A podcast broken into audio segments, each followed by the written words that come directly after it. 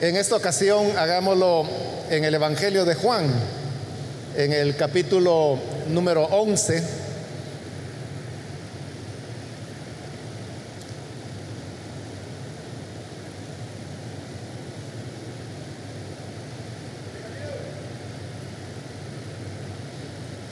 Sean bienvenidos todos.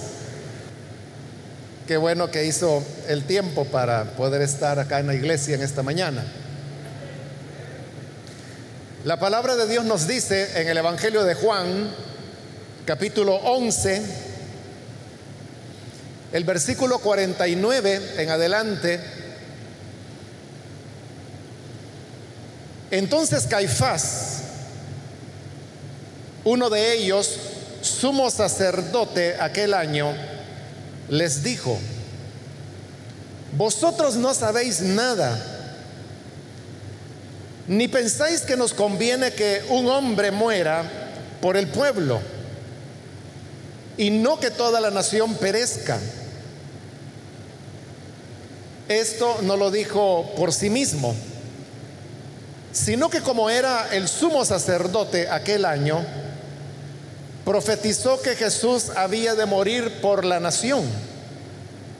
Y no solamente por la nación, sino también para congregar en uno a los hijos de Dios que estaban dispersos. Solamente eso leemos, hermanos, pueden tomar sus asientos, por favor.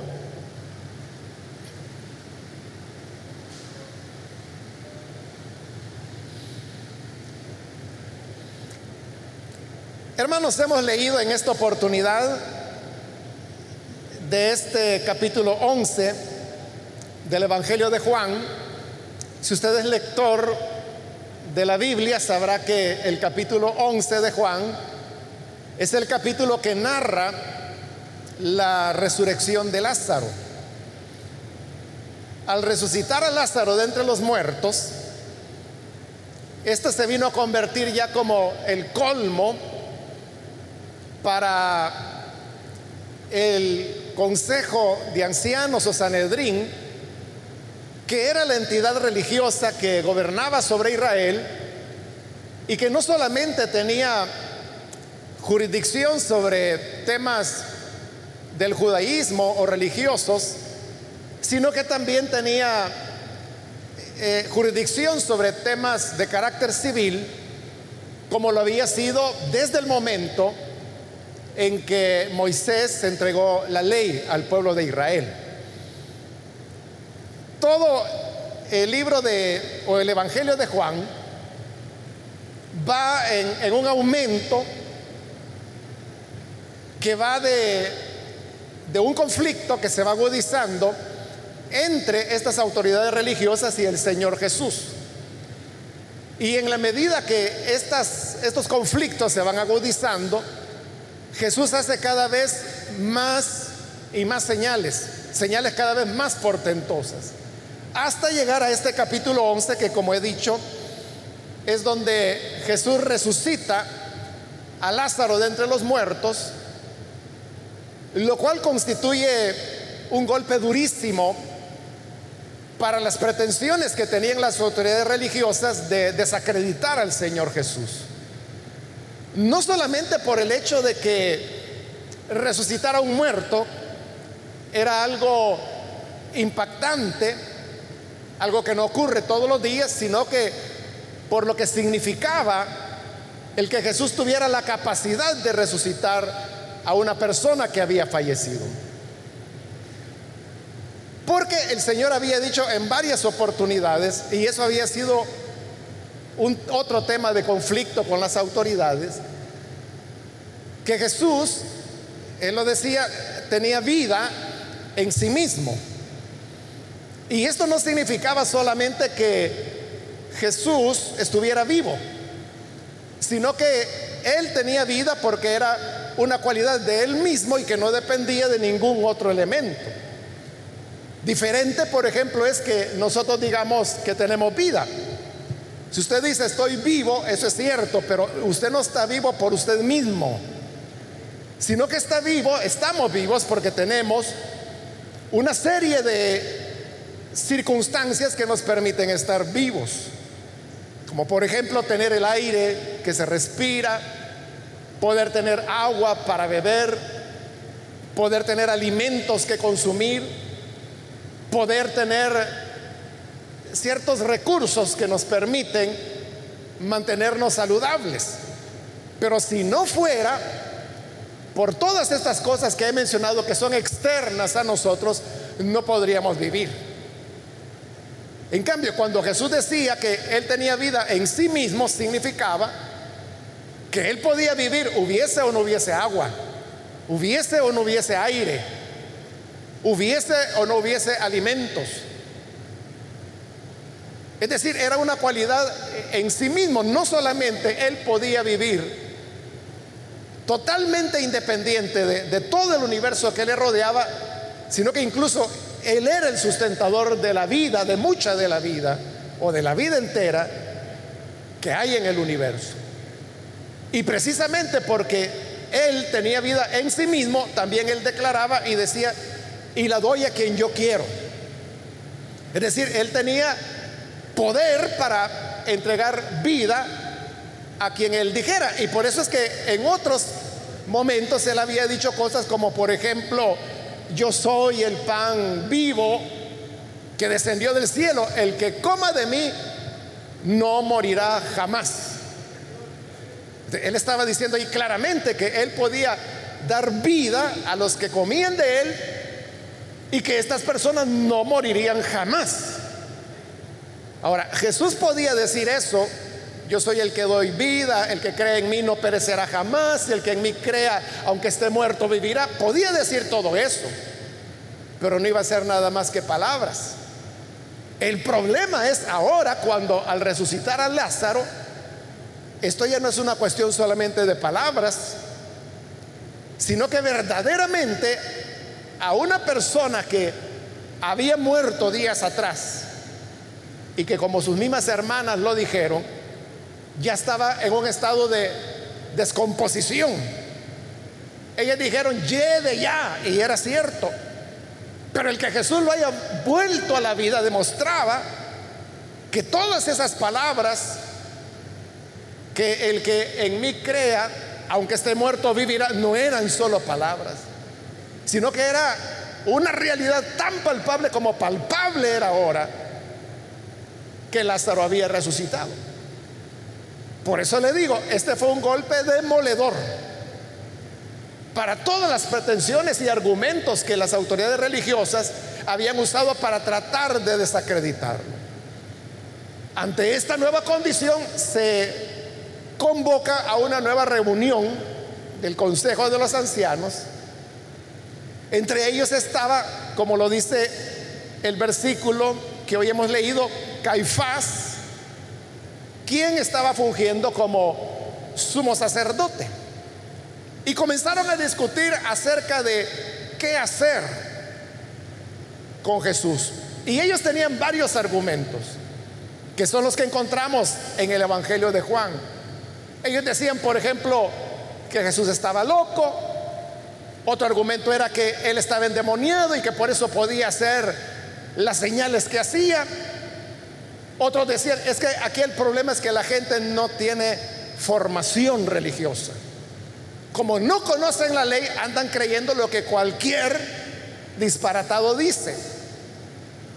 Estas son las opiniones que no me las estoy inventando, sino que aparecen en diferentes puntos del Evangelio. Y era lo que ellos argumentaban para desacreditar a Jesús. Pero entonces el sumo sacerdote interviene, como lo hemos leído, y les dice, oigan, ustedes sí que no saben nada.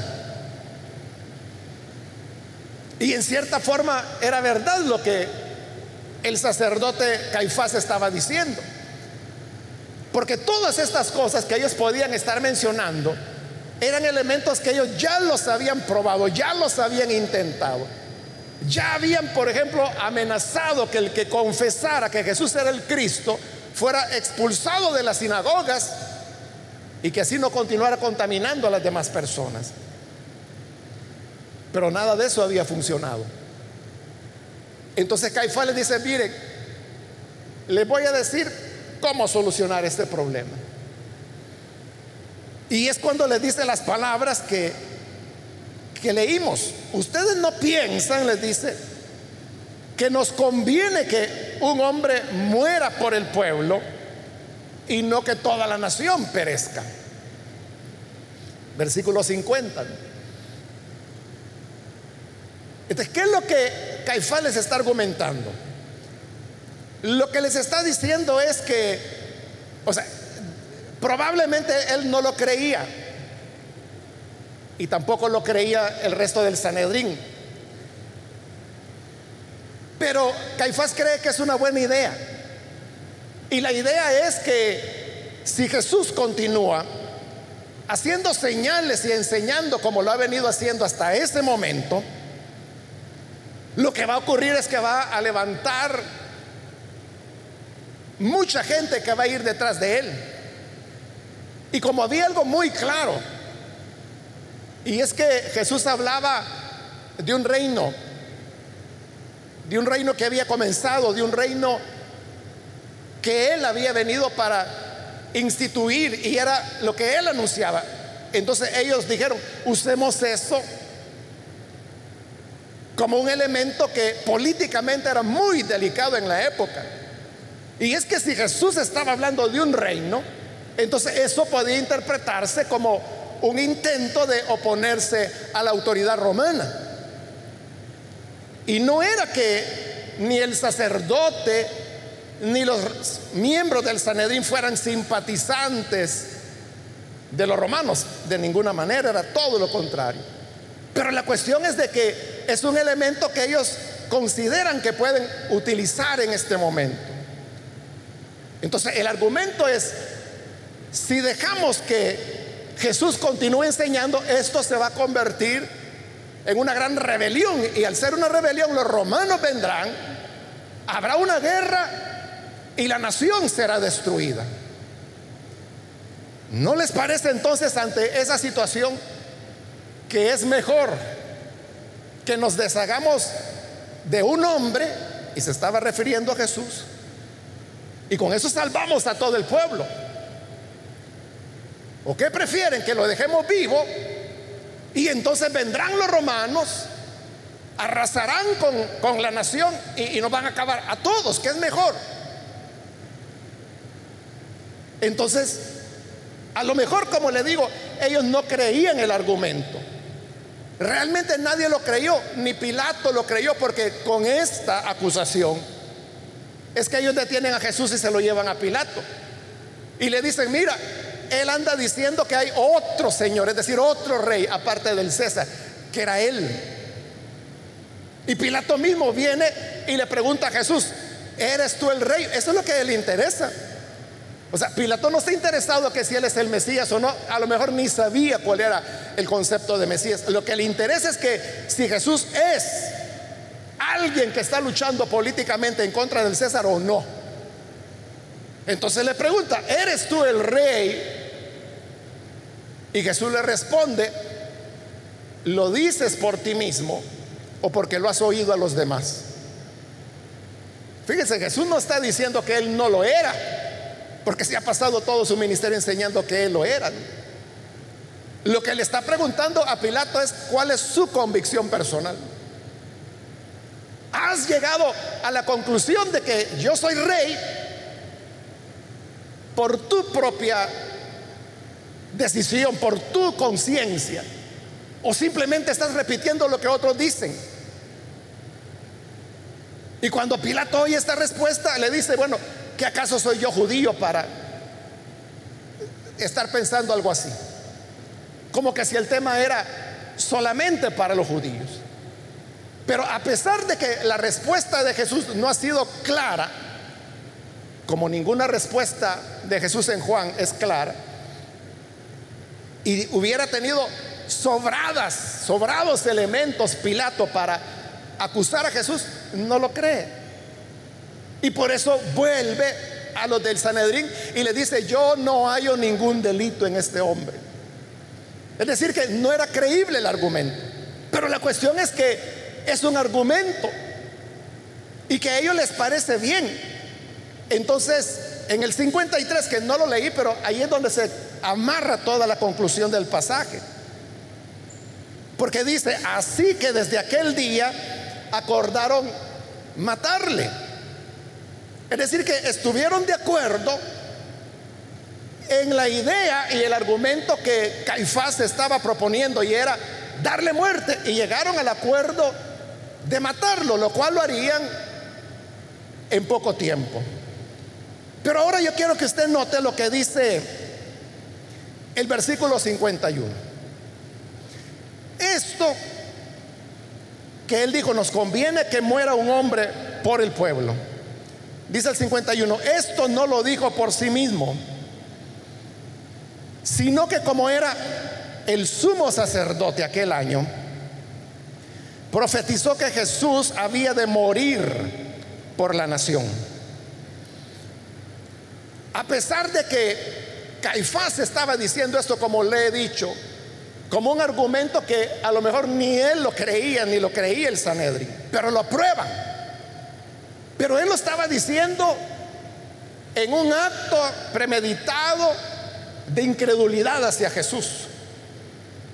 Es que en el Evangelio de Juan, el Evangelio mismo lo dice con claridad que había llegado un momento en que Jesús hacía tantas señales que esta gente del Sanedrín dijo, si este hombre continúa haciendo estas señales, no lo vamos a poder detener. Pero oiga lo que les preocupaba, que estaba haciendo demasiadas señales. Ellos nunca dijeron, este hombre es un charlatán, tenemos que hallar la manera de descubrir cómo es que engaña a la gente. Es decir, ellos sabían que todas las señales que Jesús hacía eran auténticas. Ellos sabían que eran sobrenaturales, que, que, de verdad Dios estaba en eso. Pero la cuestión es que lo que Jesús enseñaba y las posiciones de él eran totalmente en contra de ellos. Entonces, todo lo hicieron de mala intención. Pero dice el Evangelio de Juan que esto que Caifás dijo y anunció, que es mejor que muera un hombre y no todo el pueblo. Eso lo dijo, dice, porque estaba profetizando.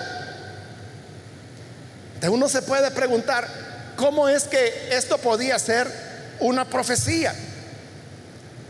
Si era un hombre malo, rodeado de otros hombres malos que estaban planeando engaño, que estaban utilizando un argumento perverso, mentiroso, que ellos sabían que las cosas no eran así. Es decir, lo que estaba ocurriendo en esta reunión era, hermanos, una reunión totalmente diabólica. Como Jesús se los había dicho antes también en este mismo Evangelio de Juan. Les había dicho, ustedes son de su padre el diablo, porque el diablo solamente ha venido a matar, a robar y a destruir. Y ustedes me quieren quitar la vida. Y ellos dijeron, hombre, estás loco. ¿Quién te quiere matar? Pues ahora están acordando darle muerte. Es decir, que esto era, hermanos, podríamos decir, la cuna del pecado, de la mentira, de la hipocresía, de la incredulidad, del egoísmo. Un ambiente donde Satanás estaba haciendo de las suyas.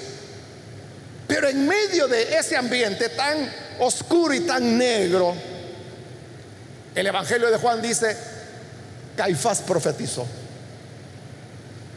Y cuando dice que profetizó, obviamente se está refiriendo a que era una profecía que venía de parte de Dios. Y no solo la acepta como una profecía de Dios, sino que la reafirma al final del versículo 51, cuando dice, profetizó que Jesús había de morir por la nación. Y esa es una gran verdad. No solo es una gran verdad, ese es el Evangelio que Jesús había de morir por Israel. Y en el 52 dice, y no solamente por la nación, sino también para congregar en uno a los hijos de Dios que estaban dispersos. Está hablando de las otras naciones, de, los gentiles. En otras palabras, lo que está diciendo este versículo 51 y 52 es que Jesús había de morir por el mundo. Esto es equivalente a Juan 3:16, donde dice, porque de tal manera amó Dios al mundo que dio a su único Hijo para que todo el que crea en Él no se pierda, mas tenga vida eterna. Aquí lo que está diciendo es que profetizó que Jesús habría de morir por el mundo. Entonces, ¿cómo es eso, hermanos, de que una profecía y una declaración que resume tan bien el Evangelio puede surgir de un ambiente de maldad y pecado como era el que estaba imperando en esta reunión? Esa es la maravilla de la soberanía de Dios. Que Dios, hermanos, para cumplir sus propósitos, echa mano de lo que sea para alcanzar sus fines. Dios, hermanos, puede usar la misma incredulidad como era aquí, el mismo pecado, la misma desobediencia, el odio, la agresividad, lo podía utilizar para cumplir los fines que él tenía de redimirnos por medio de la entrega de su Hijo. Es decir, al Señor nada se le escapa. Y muchas veces, hermanos, tratando los seres humanos de hacer mal, lo que logran únicamente es adelantar y promover los propósitos de Dios. Esto ocurre en la Biblia, o está ocurriendo aquí en el pasaje que estamos considerando, pero también, hermanos, ocurre muchas veces en la vida de cada uno de nosotros en donde pueden haber conspiraciones, pueden haber personas que quizá tienen hacia usted un rechazo, le ven mal, usted les cae mal, pero no por algo malo que usted haya hecho, sino que el creyente muchas veces es rechazado por ser creyente. Porque su conducta es diferente, porque no acompaña a los malos en sus caminos. Y como lo dice Pedro, no solamente eh, el mundo se, se extraña de que nosotros no vayamos en la misma carrera de desilusión de ellos. El mundo quisiera que nosotros fuéramos como todos, que nuestros valores fueran igual que el de todos. Pero el problema es que nosotros tenemos valores diferentes. Tenemos otros principios en la vida por los cuales nos regimos y eso es lo que nos coloca en oposición a las conductas del mundo y a las cosas que eso hace, que el mundo hace. Por eso es que muchas veces usted se puede ganar desprecios, descréditos y comienzan a acusarlo. Es que ese se cree un santulón. Es que ese solo criticando nos pasa, aunque usted nunca haya abierto la boca. Pero la cuestión es que su conducta censura la de ellos. Y muchas veces estas personas pueden prepararle a usted trampas. Pueden planear como estos estaban planeando el mal contra Jesús. Entonces dicen, hagámosle la camita a este como se dice popularmente. Ya sé cómo nos vamos a deshacer de esta persona. O dicen, démosle bola a ella. Y entonces lo aíslan, nadie le colabora, todos están tratando de estropear su trabajo o su esfuerzo académico o su esfuerzo en el comercio eh, o en cualquiera sea el área. Pero nosotros, hermanos, tenemos un Dios tan, tan bueno. Un Dios tan poderoso, tan sabio.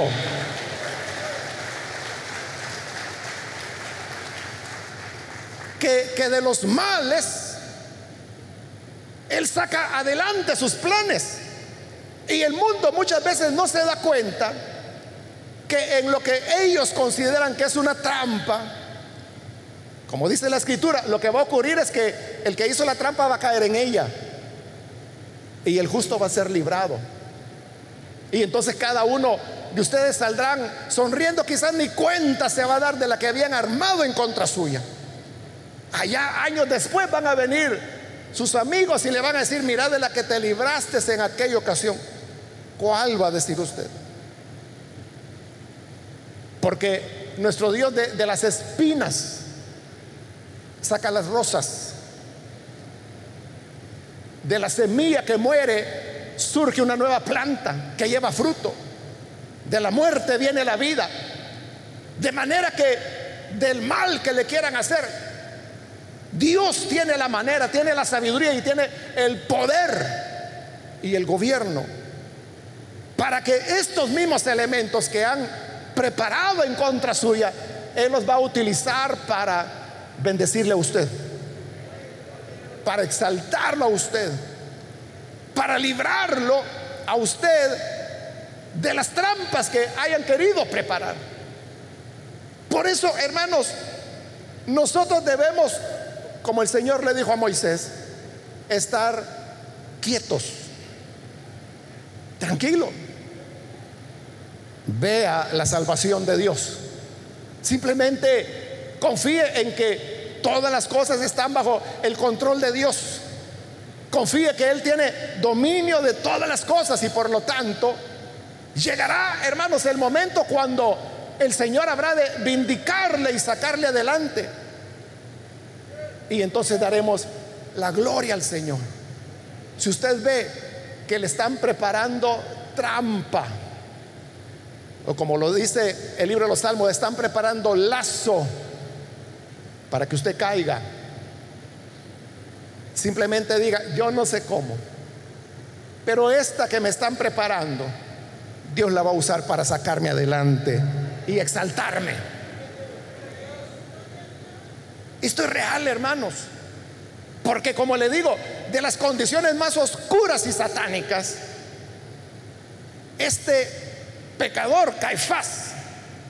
Nadie le pone a su hijo Caifás de nombre, porque es de esos nombres que nadie los quiere tener, nadie quiere que su hijo se llame Caifás. Quedó su nombre manchado para la historia. Pues este Caifás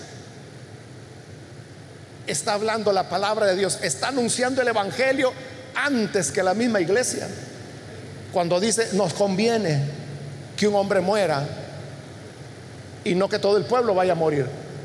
Gran verdad, es la verdad que seguimos enseñando hasta hoy, que nos convenía, nos convino que Jesús muriera y diera su vida para salvarnos ahora todos nosotros. Ellos pensaron que le estaban haciendo un mal a Jesús y lo único que hicieron fue cumplir aquello para lo cual el Hijo había venido. Lo mismo ocurrirá en tu caso. El mal que han planeado en contra tuya será para tu bendición. Vamos a cerrar nuestros ojos, hermanos, y vamos a inclinar nuestro rostro. Antes de orar, yo quiero hacer una invitación para aquellas personas que todavía no han recibido al Señor Jesús como su Salvador. Si este es su caso, yo quiero invitarle para que, habiendo oído la palabra de Dios, usted pueda comprender que esta es la esencia del Evangelio. Y es que Jesús dio su vida, no solamente por Israel, sino que por todos los que estábamos dispersos. Es decir, por todas las naciones, y eso me incluye a mí, pero le incluye a usted también. Si usted necesita venir hoy para creer en Jesús como su Salvador, yo le invito para que en el lugar donde está, por favor, se ponga en pie para que podamos orar por usted con toda confianza, ahí en el lugar donde se encuentra. Puede ponerse en pie y vamos a orar por usted. No tiene que moverse, sino que ahí en, el lugar donde está sentado o sentada, solamente póngase en pie para nosotros saber que hay alguien y así poder orar por usted. ¿Hay alguna persona que necesita venir al Hijo de Dios, creer en la salvación que Él ofrece? Póngase en pie. Y con gusto oraremos por usted. No hay plan, complot que hayan preparado en contra suya que pueda triunfar si Jesús está en su vida. Ahora, si no lo tiene, hoy lo puede recibir. Póngase en pie, por favor. O si hay algún hermano o hermana que necesita reconciliarse con el Señor, también hoy puede ponerse en pie hágalo en el lugar donde se encuentre y con gusto vamos a orar por usted. Muy bien, aquí hay una persona, Dios le bendiga. Si hay alguien más, puede ponerse en pie. Si usted está en la parte de arriba y necesita venir al Señor, también puede ponerse en pie y oraremos por usted. Muy bien, aquí hay otra persona, Dios le bendiga. ¿Alguien más? Puede ponerse en pie para que oremos si es primera vez que lo hará o si se va a reconciliar. Muy bien, ahí arriba hay otra persona, Dios le bendiga. ¿Alguien más? Ahí atrás hay otro hombre, Dios lo bendiga. Alguien más que necesita creer hoy en Jesús. Solo póngase en pie ahí en el lugar donde usted está.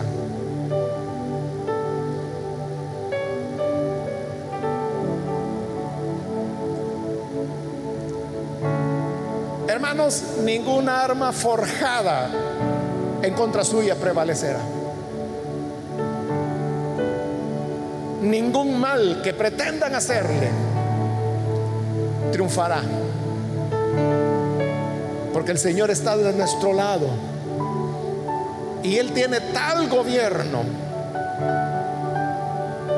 que hará que todas las cosas redunden en nuestro bien como su palabra lo dice. Con esa confianza, oremos al Padre. Señor, gracias te damos, porque a través de tu palabra nos damos cuenta que tú eres un hacedor de milagros y maravillas. Te pedimos por estas personas que hoy se ponen en pie en este lugar, como también aquellos que a través de radio, televisión o internet también se unen a esta oración para recibirte como Salvador. Te pedimos, Padre, que puedas alcanzar a cada una de estas personas para darles vida, para hacer de ellos nuevas criaturas. Y ahora también nosotros queremos agradecerte, Señor, porque ni todas las tinieblas podrán jamás lograr el mal contra tu pueblo. Porque al final de todo, tú siempre sacarás a tus hijos en victoria, en triunfo. Siempre, Señor, tú nos renovarás, nos darás nuevos ánimos, nuevas victorias. Y tu nombre siempre será alabado como Señor del universo que todas las cosas las manejas para bien de tus hijos, según la promesa que has dado. Por eso, Señor, te agradecemos y ayúdanos a caminar siempre confiados a la luz de tu rostro y de tu palabra. Por Jesús nuestro Señor lo pedimos. Amén. Amén, gloria a Dios. Qué bueno es el Señor.